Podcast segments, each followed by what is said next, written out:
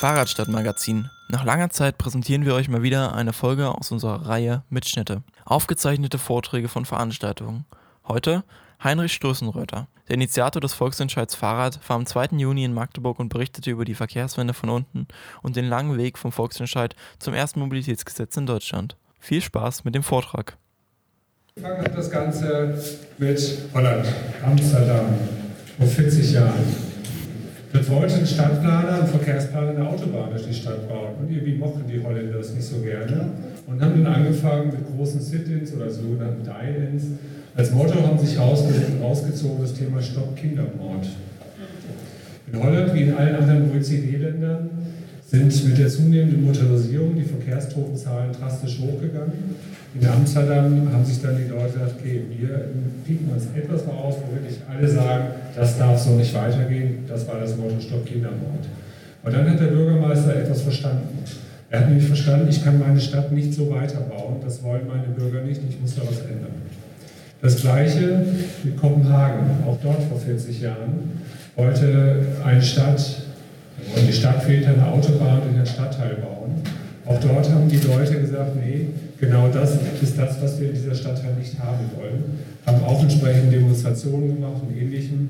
Und dann hat der Stadtvater angefangen, Stück für Stück den Verkehr anders zu entwickeln. Deshalb ist Kopenhagen heute Fahrradstadt und deshalb ist Amsterdam und Holland insgesamt das Land, wo gesagt das ist das Mekka eigentlich für Fahrradfahrer. Dort fährt man gerne von alt bis jung, von Mann bis Frau, alle Altersklassen. Was ich damit sagen will, ähm, es ist bis jetzt noch nicht wirklich konfliktfrei entstanden, das ganze Thema. Verkehr ist kein Kuschelthema. Verkehr ist ein Thema, wo wir uns als Bürger und Bürgerinnen für einsetzen müssen. Am Schluss, am Schluss geht es immer um die Frage, wie wollen wir in unserer Stadt leben? Das ist die Kernfrage, die es geht. Und wenn wir die nicht aussprechen, sprechen es leider die Falschen aus. Das sind die mit den Autos. Die mit den Autos, gerade mit den Dicker, die haben meistens auch mehr zu sagen. Und die machen sich schon dann ihre Argumente und bringen die auch in die Gremien rein, wo sie wichtig sind. Wir müssen also aussprechen, was Sache ist. Und das ist eine richtig, wirklich wichtige Geschichte auch. Das ist Kiribati, Küste Kiribati, Insel im Pazifik. Dieses Land wird 2050 unwiederbringlich vom Erdboden verschwunden sein. Der Präsident hat Asyl beantragt, nicht nur für sich und seine Familie, sondern für sein gesamtes Volk in Neuseeland.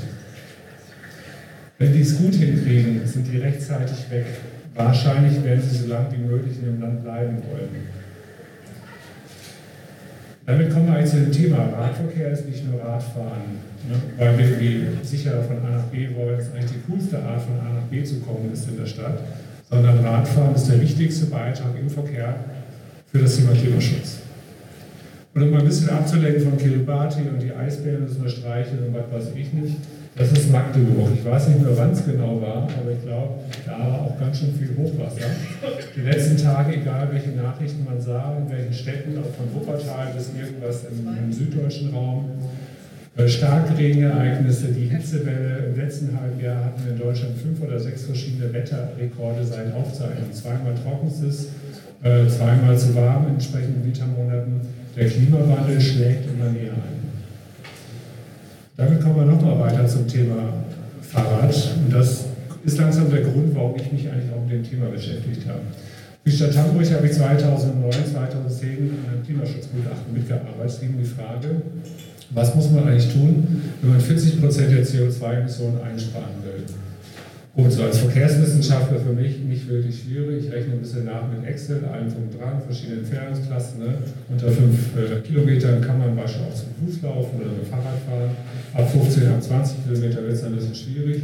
Das Ergebnis war, wir brauchen dreimal mehr Radverkehr, wenn wir das hinkriegen wollen. Und dafür brauchen wir Parkspuren und Fahrspuren, die wir Radwege umwandeln, weil die sind ja schon alle da. Dreimal nicht verraten, genau dieser Satz steht im Gutachten nicht mit drin. Und da sind mir zwei Dinge klar geworden. Zum einen, nee, das da habe ich äh, die Reihenfolge nicht mehr so ganz im Blick gehabt.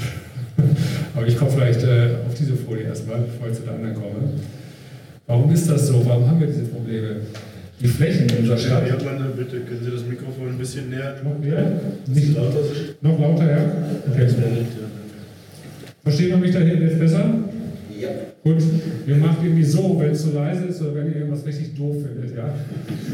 Oder, oder so, dann äh, verstehe ich es noch besser. Okay, also noch näher dran. Äh, in, der, in der VWL, Volkswirtschaftslehre, gibt es den schönen Begriff Pareto-Optimum. Pareto-Optimum sagt, keiner kann besser gestellt werden, ohne dass andere besser, schlechter gestellt werden. Das haben wir auch im Verkehr. Keiner kann mehr Flächen kriegen, ohne dass die anderen weggenommen werden. Und das macht es im Verkehr so sau anstrengend und schwierig. Kein Radfahrer kann mehr Flächen kriegen, ohne dass sie die Autofahrer wegnehmen. Und da könnt ihr jetzt mal gedanklich folgende Übung machen. Ihr dreht euch alle mal um 90 Grad zu eurem Nachbar oder Nachbarin um. Denkt euch, das ist ein Autofahrer, eine Autofahrerin. Denkt euch gedanklich, diesem Nachbarn, also Nachbarin zu sagen, ich möchte dir Verkehrsflächen wegnehmen, du wirst dann zwar mehr im Stau stehen oder hast weniger Parkplätze, aber dafür haben wir mehr sichere Radwege und locken Leute aufs Fahrrad. Wenn ihr, jeder von euch, diese Aussage nicht hinkriegt, könnt ihr das auch nicht von Politikern erwarten. Eine der wichtigsten Erkenntnisse des ganzen Abends. Habt ihr das alle verstanden? Das mache ich weiter. Ja? Die Verkehrsflächen sind komplett verteilt. Jeder Quadratmeter in dieser Stadt, in allen anderen Städten in Deutschland ist verteilt. Es gibt keine nicht verteilten Verkehrsflächen in unseren Städten. Und wann immer wir mehr für den Radverkehr haben wollen, müssen wir Autofahren diese Flächen wegnehmen. Oder Wirtschaftsverkehr oder Lkw-Verkehr. Und das werden die nicht freiwillig hergeben. Die werden sich wehren mit Händen und Füßen. Warum? Weil ihr Leben sofort konkret schlechter wird aus ihrer Sicht. Da können eure Argumente so toll wie nur noch was sein. Deren Leben wird schlechter, damit unser Leben als Radfahrer besser wird. Und wir ein Klimaschutzproblem lösen. Das ist die Kerngeschichte. Deshalb sind wir in einem Konflikt drin, in einem Verteilungskonflikt um Fläche. Und diesen Verteilungskonflikt, den müssen wir leider lösen, stellvertretend für Politik, weil sie das nicht alleine kann. Jetzt komme ich wieder weiter. Jetzt glaube ich, weiß ich, was dann die nächste Folie ist. Genau, die hatte ich nämlich vorher schon im Kopf. Ähm, so kommen zu dem Gutachten aus Hamburg, wo genau diese zwei Sätze drinstehen, sind zwei Dinge klar. Dieser Flächenkonflikt ist der politische Schauplatz der Verkehrswende. Den gilt es zu bespielen. Und zum Zweiten, wir müssen der Politik den Rücken stärken. Die können das nicht alleine. Weil die Autofahrer, denen die Straßen weggenommen werden, die dann im Stau stehen oder die Parkplätze weggenommen werden, sodass sie nachts oder abends, wenn sie nach Hause kommen, dreimal Block fahren müssen, die finden das richtig doof. Und die gründen sofort eine Bürgerinitiative, nur weil wir einen scheiß Radweg bauen. Das ist ein bisschen übertrieben. Ja? Und die schreien dann ganz laut. Und wir schreien nicht genügend laut. Und was passiert dann, wenn wir weniger schreien, als die Autofahrer, was weggenommen wird? Der Politiker sagt, hey, dann mache ich doch lieber das, äh, wo ich äh, mehr Ärger kriegen kann. Gehe ich dem doch irgendwie lieber mal ein bisschen entgegen, als tue was für die, die nicht so laut schreien. Das heißt es wieder, ihr als Radfahrer müsst besser sein in der Radfahrerlobby, als die Autofahrerlobby ist. Schlauer, pfiffiger, erfolgreicher, wie auch immer, weil es darum geht, einen Konflikt zu bewältigen. Und damit sind wir schon die ganzen Themen den Flächenkonflikt zuspitzen, das ist der erste Teil der Geschichte, die ich gleich erzähle, und der Politik den Rücken stärken, das ist der zweite, das ist der Volksentscheidfahrt. Ja, zu mir. Ich habe früher mal im Bundestag gearbeitet, äh, bei Greenpeace, war zehn Jahre bei der Deutschen Bahn, dort als Manager Veränderungsprozesse geleitet, 14.000 Lok für energiesparendes Fahren beigebracht. Also ich weiß, wie man Dinge von A nach B bewegt. War auch Startup-Unternehmer, bin selbstständig, Interimsgeschäft, aber schon mal Eisenbahnfirmen geleitet. Das ist so der Bereich. Vor vier, fünf Jahren habe ich die Agentur für clevere Städte gegründet, eigentlich nur, um mich rechtlich zu schützen bei meinen ganzen Fahrradaktivistengeschichten, dass nicht jemand mal ein Anwalt um die Ecke kommt, der zufällig mit seinem SUV auf dem Radweg steht und nicht witzig findet, was ich tue, dass ich nicht sofort Haus und Hof verliere. Das ist die Idee der Agentur gewesen, ursprünglich. Mittlerweile berate ich Unternehmen, Verbände, NGOs, von Greenpeace bis äh, zur Stadt Bremen. Und die Initiative Clevere Städte wiederum, das ist eine kleine eigene Initiative, mit der diese ganze parkpolitische Thematik eingestiegen bin und aus der nachher dann auch der Volksentscheid Fahrrad gestartet wurde. Damit steigen wir jetzt ein in die weitere Geschichte, wie man den Flächenkonflikt thematisieren kann. Angefangen hat es mit einer Falschparker-App. Eine App, mit der man Autofahrer anzeigen kann, Falschparker auf den Internetpranger bringen kann. Alles eigentlich kulturell nicht erlaubt. Tabu. Sowohl in der ostdeutschen Vergangenheit als auch in der gesamtdeutschen Vergangenheit andere anzuzeigen. Manche sagen, das D-Wort denunzieren, das möchte ich gerne nicht verwenden, weil das hängt mit totalitären Systemen zusammen, aber nicht in dem, was wir tagtäglich haben. Aber es ist ein Tabu und gesellschaftlich auch gut, dass wir das Tabu haben, andere nicht anzuzeigen, anzuschwärzen und ähnlichem. Das sorgt für einen Verfall von Zusammenleben. Aber wir haben es mit der Notwehrsituation zu tun. Mit Falschfragen. Stellt sich einfach hin und kümmert sich um nichts und gefährden uns als Radfahrer. Und bei Notwehr kann man dann auch andere Mittel greifen. Und diese Falschparker-App, die hat halt zu viel, viel Diskussion geführt. Ich habe dann auch andere Dinge gemacht, beispielsweise einen Flächengerechtigkeitssupport erstellen. Wir haben in Berlin 200 Straßen vermessen und guckt, wie viel Platz eigentlich für Autofahrer und Fahrradfahrer da. Siehe da, 3% für Radfahrer, 20 Mal mehr für Autofahrer. Das ist die Verteilung der Flächen in unseren Städten. Wenn Sie also diesen Autofahrern hier was wegnehmen wollen, damit die hier ein bisschen mehr kriegen, lieben die das nicht, mögen die das nicht, deshalb müssen wir uns warm einpacken und überlegen, wie wir das Ganze mal hinkriegen. Ja, die Wegeheld-App, hier ist beispielsweise Stadt Frankfurt einfach mal dargestellt mit den verschiedenen Posts. Letzte Woche war die bundesweite Aktionswoche und die haben das geschafft mit diesen kleinen Kärtchen, ich lese mal vor, also diese Visitenkarten, die haben wir Falschparker vorne mit dran gemacht. Ich bin hier, weil Sie steht stehen. Das hat mich echt geärgert, behindert oder gefährdet. Ich habe Wegealarm gelöst. Gucken Sie mal unter wegeheld.org nach, denn Ihr Auto ist jetzt berühmt. Mit diesem kleinen Kärtchen und dann diesem nachgebauten Fake-Knöllchen, was auch jeder liest, wo da drin steht, wir sind morgen wieder da, hat es jetzt dazu geführt, dass wir innerhalb von äh, drei, vier Tagen, ich jetzt mal ein Weiterklicker-Dingchen hingelegt. Ach hier. Dass wir von drei, vier Tagen das Falschparkerproblem um 80 Prozent reduziert haben. Es sind kaum noch welche da in dieser einen Straße, wo wir systematisch jeden Morgen machen. Geht also. Aber ich komme mal weiter. Flächenkonflikt kann man sich dann genauer anschauen. Ich habe dann mal eine Petition für Bußgelder gestartet, die hat nicht ganz so gut geklappt, weil der ADC-Bundesverband dagegen gewettert hat. Wie kann man auf die Idee kommen, die Bußgelder für Falschparker zu erhöhen? Also musste ich mir was ausdenken, um die Medien zu kommen. Beispielsweise mit diesem Wegtrage-Flashmob von Falschparkern. Dann haben sie mal eingepackt in Weihnachtspapier, dass wir wegen einmal im Jahr Falschparker freuen. Als Udo Jürgens gestorben ist, dann haben wir eine Sprühsahne, so die, ja, also hier, das ist ein Radweg. Das haben die einfach nochmal nachgemalt, dass man das auch erkennen kann für alle Beteiligten. Dann haben wir die erste den ersten internationalen Falschparkertag gemacht. Wir haben hier selber, das ist die Moranstraße, von der ich gerade sprach, wir haben selber einfach mal alle in zweiter Reihe geparkt, weil wir mussten ja auch mal kurz ein ganze Macchiato trinken oder was immer so diese Dinge sind. Kann man wunderbar tagtäglich machen. Zehn Falschparker, Autos, LKWs in der Straße regt keinen auf, aber wenn ihr euch mit eurem Fahrrad hinstellt, dann geht sofort das Hupen los. Solange das so ist, sind wir nicht wirklich gleichberechtigte Verkehrsteilnehmer. Ja, die Critical Mass Bewegung, sehr wichtige Geschichte, habt ihr in Magdeburg auch. Das sind die Leute, die Bock haben, was zu verändern. Macht auch Spaß, dort einfach mitzufahren, aber es geht auch darum, irgendwie will man die Stadt ein bisschen anders haben. Und das Schöne an der Critical Mass ist, wenn man einmal mitfährt und erlebt, wie leise eine Straße sein kann, wie toll eine Stadt sein kann. Und dann vorzeitig von der Critical Mass ausschert nach Hause fährt, den normalen Verkehr wieder reinkommt, denkt man, hey, ich habe gerade kurz die, die, Stadt geträumt, wie ich mir vorstelle, so es bitte jeden Tag sein. Ersten Ride of Silence in Berlin organisiert. Also es hat sich zunehmend so eine tatsächlich kritische Masse zusammengebaut. Und die Medien haben natürlich mitgekriegt, was da los war. Die haben ja fleißig berichtet über die Themen, die dann da waren. Im Midsummer's Ride haben wir die Critical Mass einfach mal ausgedehnt, sind so lange Fahrrad gefahren, bis die Sonne wieder aufkam. War ein großartiges Erlebnis, wenn es morgens um drei dafür wirklich leise in der Stadt ist.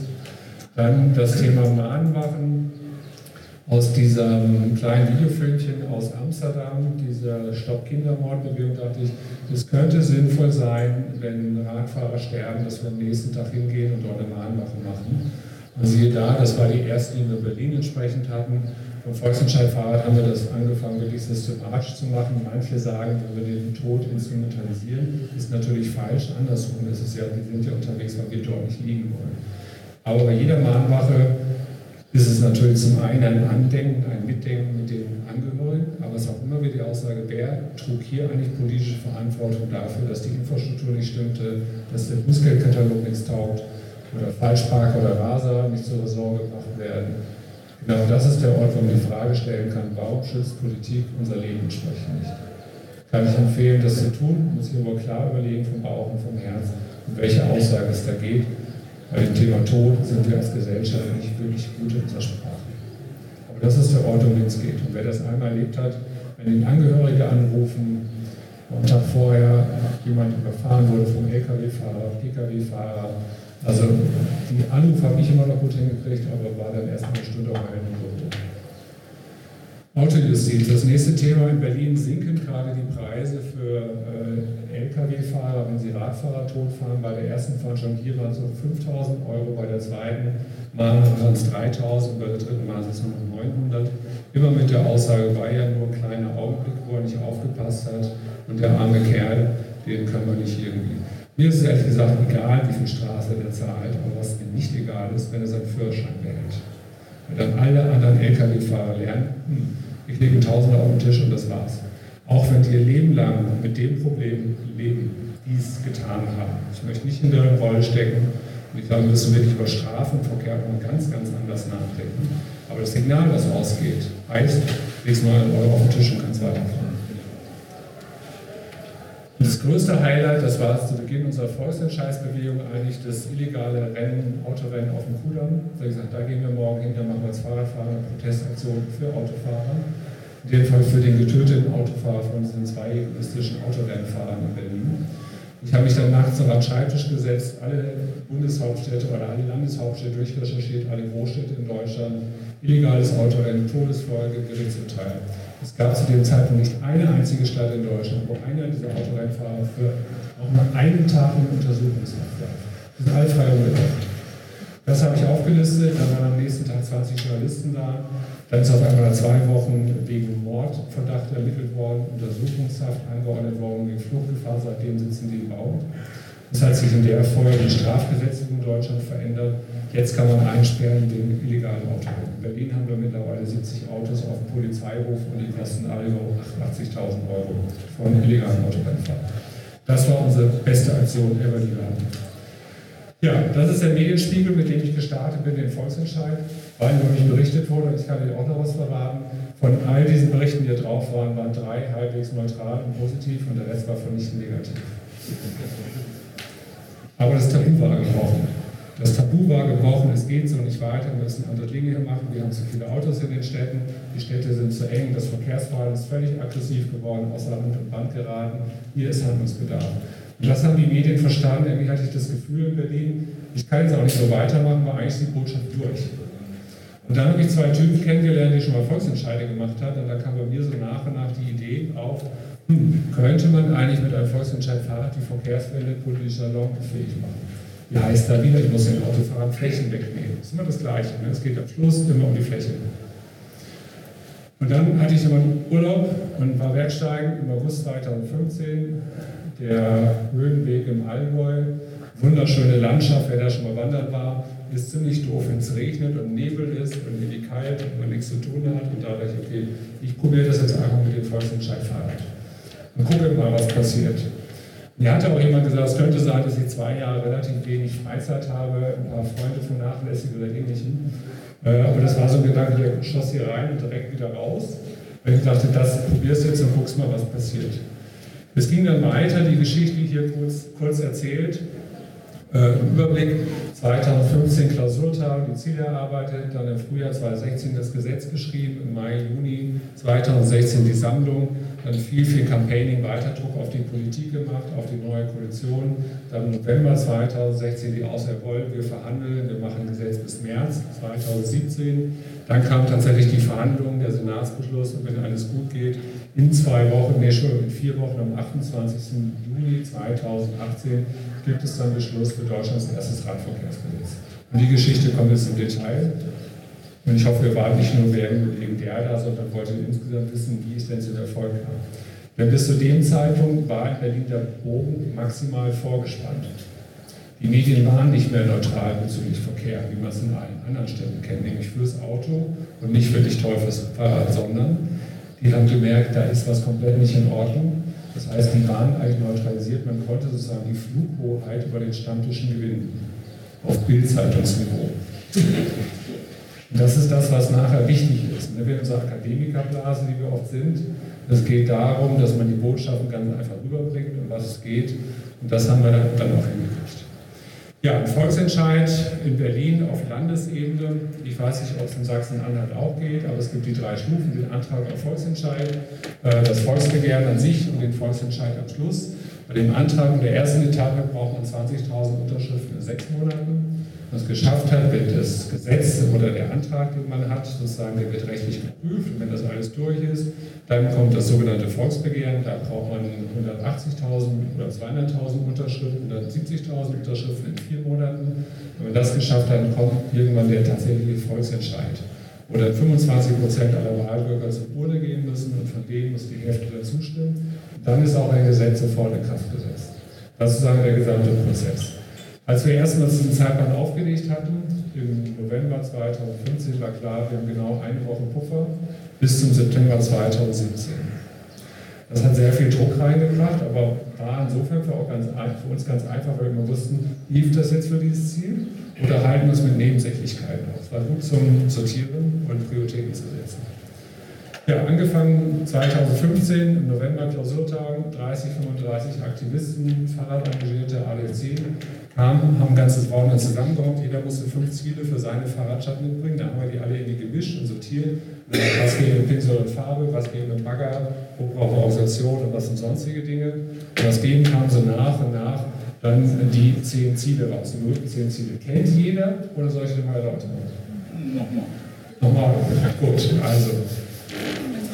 Beim Erarbeiten dieser zehn Ziele war uns immer klar, wenn am Ende der Volksentscheid kommt, müssen auch Autofahrer zustimmen. Das heißt, wir können für uns kein Eldorado uns wünschen, also Traumwellen, sondern wir müssen Dinge uns wünschen, die angemessen sind. Von Autofahrer ja, wird mir vielleicht ein Parkplatz weggenommen oder meine Straße ein bisschen schmaler, aber das ist okay, das ist gut für meine Stadt.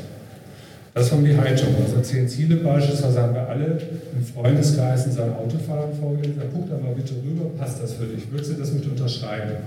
Und da haben wir aus unserem Freundeskreis natürlich alle das Fahrrad vorgeprägt, aber die haben gesagt, ja, ist okay, mache ich mit. Die zweite Geschichte beim Zusammenbasteln der zehn Ziele war, unsere Einschätzung, dass sich im Verkehr schon viel verändert hat. Nämlich Autofahrer fahren Fahrrad und Fahrradfahrer haben Autos.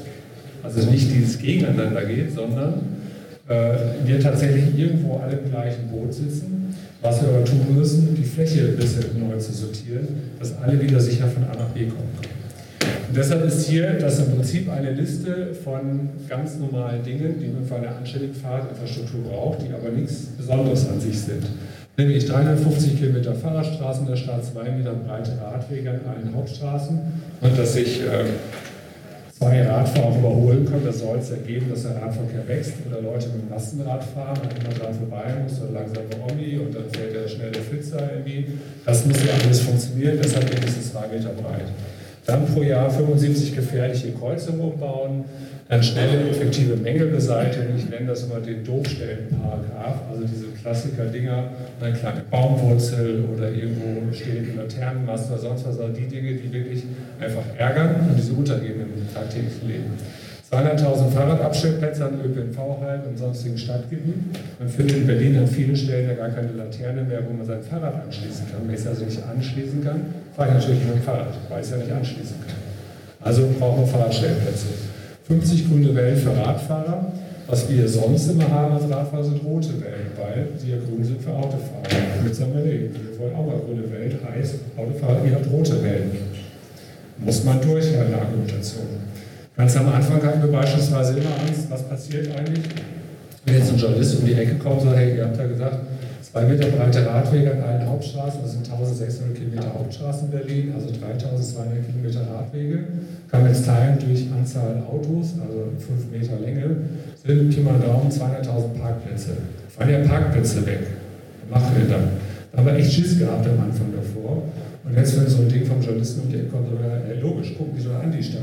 Da ist ein Haus, da ist ein Haus, inzwischen Straßenfläche, 60, 70 Prozent für Autofahrer, wie immer 2 mal 2 Meter. Ist doch logisch, dass wir das wegnehmen müssen. Und dann sagt der Journalist, ja, so habe ich es auch noch nicht gesehen. Aber wenn man sich einlässt auf diese Frage, ne, da fallen ja Parkplätze weg und dann anfängt sich zu entschuldigen, dann ist der Punkt für die andere Seite gemacht. Also was ganz, ganz wichtig war, diese Verkehrswende-Rhetorik. Wie verkaufe ich denn das, was wir eigentlich wollen? Und wo begebe ich mich in das Spielfeld des anderen? Also wo bin ich sozusagen auch nah an meinem eigenen Strafraum, wo der Gegner jetzt wieder ausholt und ins Tor schießt? Oder wo bin ich nah am anderen Strafraum dabei? Das war insofern ein sehr großes, also rhetorisches Abenteuer. Kommen wir zurück zu den Themen 100 Kilometer Radschnellwege, die brauchen wir, um die Pendler aus den Außenbezirken in die Stadt mit reinzubringen. Eine der wichtigsten Maßnahmen eigentlich für die Stauentlastung für Autofahrer, dann Fahrradstaffeln.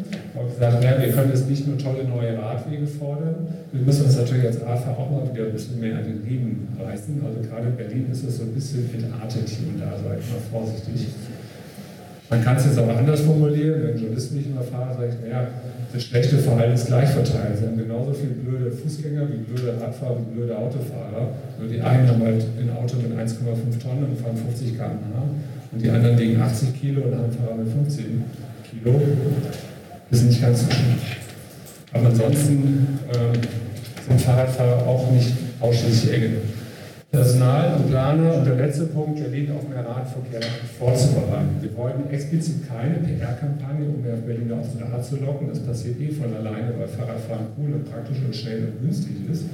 Sondern die Autofahrer vorzubereiten, übrigens, da sind jetzt mehr, mehr Radfahrer. Du musst dich ein bisschen sicherer verhalten denen gegenüber. Die machen dies oder jenes.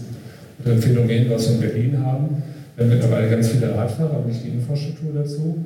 Uns geht es eigentlich wie Kopenhagen, nur dass wir Radwege nicht haben. Wir müssen langsam mit vielen anderen Radfahrern zurechtkommen. Ne, haben wir überholt einen Radfahrer, das sind wir gar nicht gewöhnt als Radfahrer.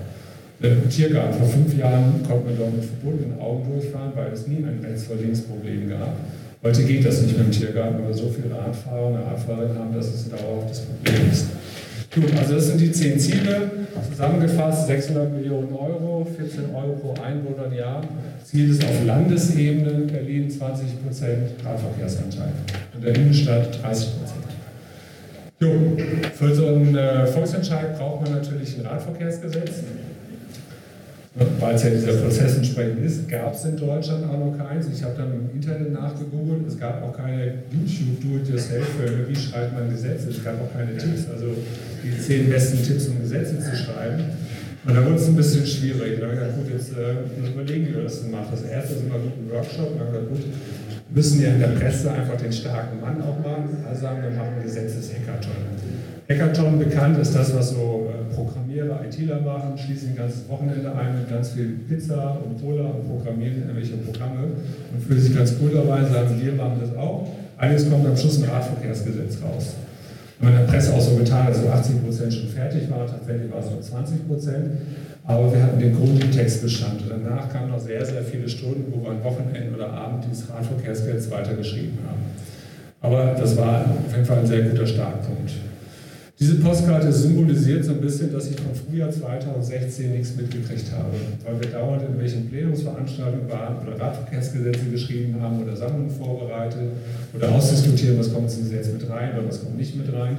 Immer wieder mit der Maßgabe, Autofahrer müssen es am Schluss auch mit unterschreiben, müssen es gut für die gesamte Stadt sein. Die Fahrradbranche hat es unterstützt in der Fahrradbranche erklären, die war zwar medial nicht so ganz wichtig, aber für uns und auch die Fahrradläden, die beim Sammeln mitgeholfen haben, deren Kernaussage war, gelingt es Berlin eine moderne Verkehrspolitik einzuleiten, wird die Hauptstadt zum Vorbild für viele Städte. Das ist der Grund, warum ich auch hier bin, warum ich neulich in Braunschweig war, warum gerade Dreh deine Stadtpark in Stuttgart ist und wir mittlerweile in Deutschland 50 Prozent der Groß 15 Prozent der Großstädte Ratentscheidsbewegung haben. Also wo dieser Geist von Berlin gerade weitergeht, wo die Bürger und Bürger sagen, nee, wir wollen nicht mehr diese Art von Autoverkehr und Verkehr, wir wollen eine lebenswerte Stadt. Fahrrad ist ein wichtiges Leben, Mittel dann entsprechend dafür. Ganz viele Schulungen und Sammlungsvorbereitungen. Also wie sammelt man denn eigentlich? Ne? Beispielsweise Kneipe abarbeiten heißt, ich habe drei Klemmbretter unterm Arm, gehe dann zum ersten hier, du unterschreib das ist, du hast ein kleines Fahrrad und das ist gegen Fahrraddiebstahl, mache ich. Ne? Und dann der nächsten gleich, aber hier, das ist für sichere Radwege, ne? damit man sicher von A nach B kommt und den dritten, du wohnst draußen, ne? das ist für gute Radschnellwege. Und gar nicht mit denen diskutieren, sondern weiterreichen, dann wieder einsammeln, dann den vierten oder fünften geben. Solche Sachen haben wir da trainiert, dass das alles dann funktioniert. Und äh, da war viel Vorbereitung, bevor es dann irgendwann dann mal losging. Das war der Tag, wo es losging, der 18. Mai 2016, Right of Silence, Brandenburger Tor. Da hat dann endlich der Senat seine Kostenschätzung abgeschlossen, wir sind dann auch mit dabei. Und dann ging die Sammlung los. Wir hatten nicht Zeit, nicht viel Zeit, wir haben so dreieinhalb Wochen vorgenommen gehabt, weil wir den Puffer noch brauchten, nicht wussten, was die Stadt nachher entsprechend macht. Das war unser Team am, äh, bei der ADC Sternfahrt, war die Hälfte von denen, die anderen waren schon wieder zu Hause. Volle Sammelpower für sicher spannend. Renate Künast oben bei der Sternfahrt allein den Tag wir 15.000 Unterschriften gesammelt. Ich wusste nur in der ersten Woche Bescheid, wie viel es waren, weil ich nicht gut lügen kann. Und ich habe dauernd halt Anfragen von Journalisten gehabt, wie viel sind es denn? Und da war ich froh, dass ich sagen kann, ich weiß es einfach nicht. Und das Ziel war auch, so viel wie möglich entsprechend zu sammeln. Irgendwann kam so die Situation, wo wir kaum noch Leute gefunden haben, die ich unterschrieben habe. Und da hatte ich das Gefühl, da ist irgendwas im Busche, was ich nicht genau irgendwie weiß, was es ist. Ja, das Ergebnis war Berlins schnellster Volksentscheid, also war wirklich der schnellste, auch in Deutschland der schnellste, auch für Schweizer Maßstäbe. Dreieinhalb Wochen, das sind die Ordner mit den ganzen Unterschriften, 105.425 Unterschriften. Und das gab es in der Geschwindigkeit noch nicht. Und damit war es ein Top-Thema in den Medien, in der Presse. Man wusste, da wird man sich verhalten zu müssen, auch von der, von der FDP-Seite, von der CDU-Seite, von der SPD. Es gab eigentlich keine Partei mehr, die nicht fürs Fahrrad war. Ja. Man hat dann auch nach, je nach Couleur noch so ein bisschen gesagt, wir dürfen die Autofahrer nicht vergessen, aber das ist eine redliche Position, das ist okay. Aber die normale Situation, die wir in vielen, vielen Städten haben, wenn es um Radverkehr geht, ja, ja, nee, wir können ja die Autofahrer und was weiß ich nicht, das war komplett gedreht. An dem Tag haben die Medien für uns das Campaigning sehr stark gemacht, weil sie sagten, hier die Bürger in Berlin haben gesagt, sie wollen mehr Radverkehrsanlagen haben. Wie verhalten sich dazu? Ja, das beim Abgeben der Ordner. Und ganz spannend war dann der Juni 2016, das war die erste Umfrage. Und dann geht der Ratentscheider in die richtige Richtung sozusagen auch vor Bekanntgabe des Sammelergebnisses, da sagten dann 62 Prozent der Berliner geht in die richtige Richtung und auch 50 Prozent der Autofahrer. Damit war in der Politik und auch den Medien klar, diesen Volksentscheid gewinnen wir. Die brauchen wir nicht weiter sammeln lassen. Das Thema ist klar, wie das rauskommen wird. Damit war für uns auch klar, wir können das gewinnen, wir können auch andere Wege gehen miteinander. Das haben wir dann gemacht. Glaube ich, eines der ganz entscheidenden Dinge war, wir haben ja auch Campaigning für Autofahrer gemacht. Wir haben Best, Deutschlands bestes Anti-Stau-Programm entworfen. Und nicht für einen Autofahrer dazu bringen, dass er umsteigt von seinem Auto aufs Fahrrad. Reduziert er den Stau und sorgt für mehr freie Parkplätze für all die, die fahren wollen oder fahren müssen. Das heißt, ein jeder Fahrerfahrer umsteigt, ist ein Freund für den Autofahrer. Das haben die aber so noch nicht gesehen in ihren Städten. Also so kann man es entsprechend auch verkaufen. Ja, wir haben uns ein bisschen mit dem Senat auch noch weiter auseinandergesetzt. Da hat er uns beispielsweise vorgeworfen, wir würden nicht mit ihm sprechen wollen. Da kam auch nie eine Einladung oder ähnlich. Insofern waren manchmal auch harte, klare Worte notwendig. Auch bei denen darf man nicht zurückzucken. Es geht um harte politische Auseinandersetzungen. Es ist kein Sympathiespielchen.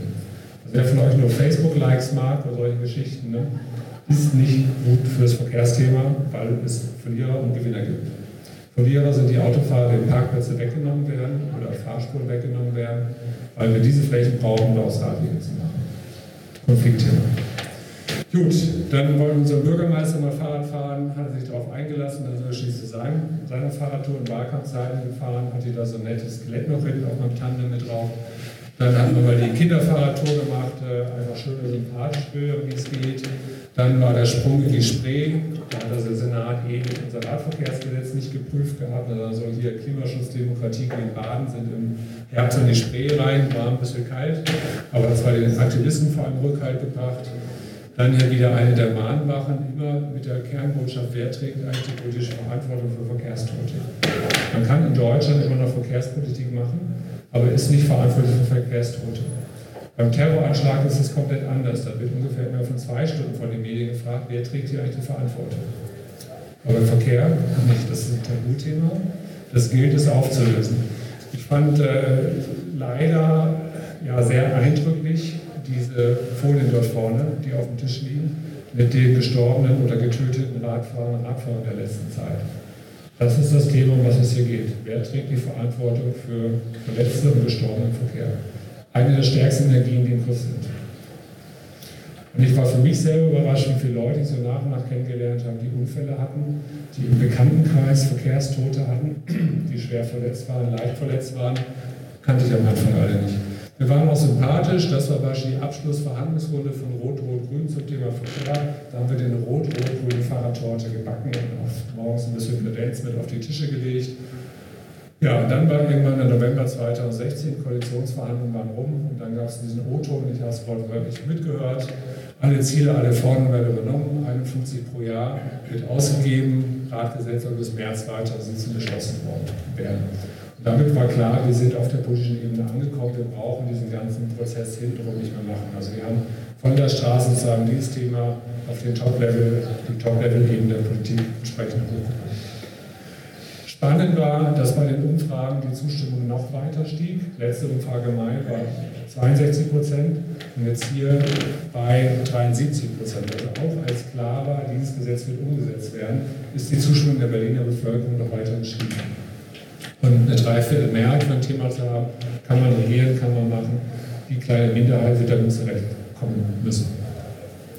Das war die Verhandlungsrunde, erstes äh, Radverkehrsgesetz im Grobentwurf, oder eigentlich ja das zweite, es gab ja schon erstes von uns, aber es ist das erste gemeinsame sozusagen, das ist im April 2017 dann vorgelegt worden.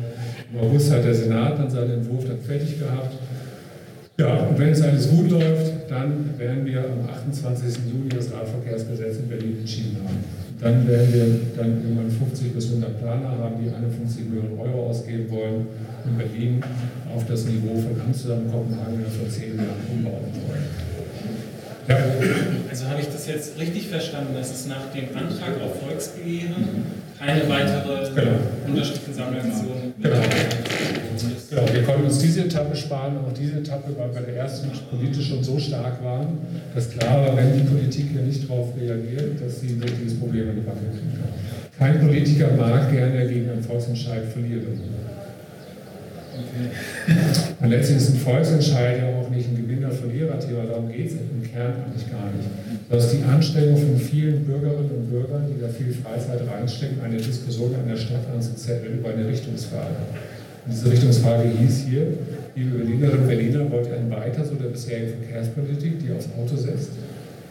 Oder wollt ihr eine moderne Mobilitätspolitik, die aufs Fahrrad setzt und alles, was dazu gehört? Und diese Antwort war sehr klar. Und dann brauchen diese Schritte nicht weitergehen, waren wir in Teilen auch froh. Wir hatten ja auch immer dieses Gesetz, was mit Bundesrahmen nicht so ganz funktionierte, also Straßenverkehrsordnung.